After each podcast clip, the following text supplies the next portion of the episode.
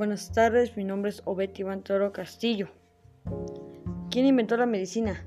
Hipocastes del Cos, Hipocastes de la consideración junto al ganero 130-200 a.C.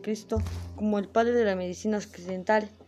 Se piensa, pero no se sabe con total seguridad que nació en 400 a.C. en la isla de Kos de Grecia.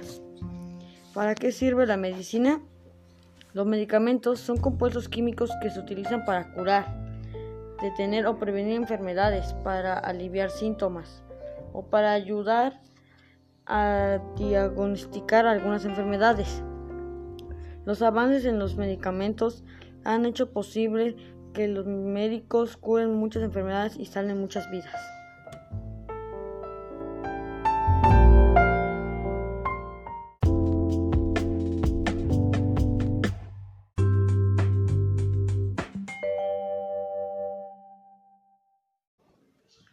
Gracias por escuchar ese podcast.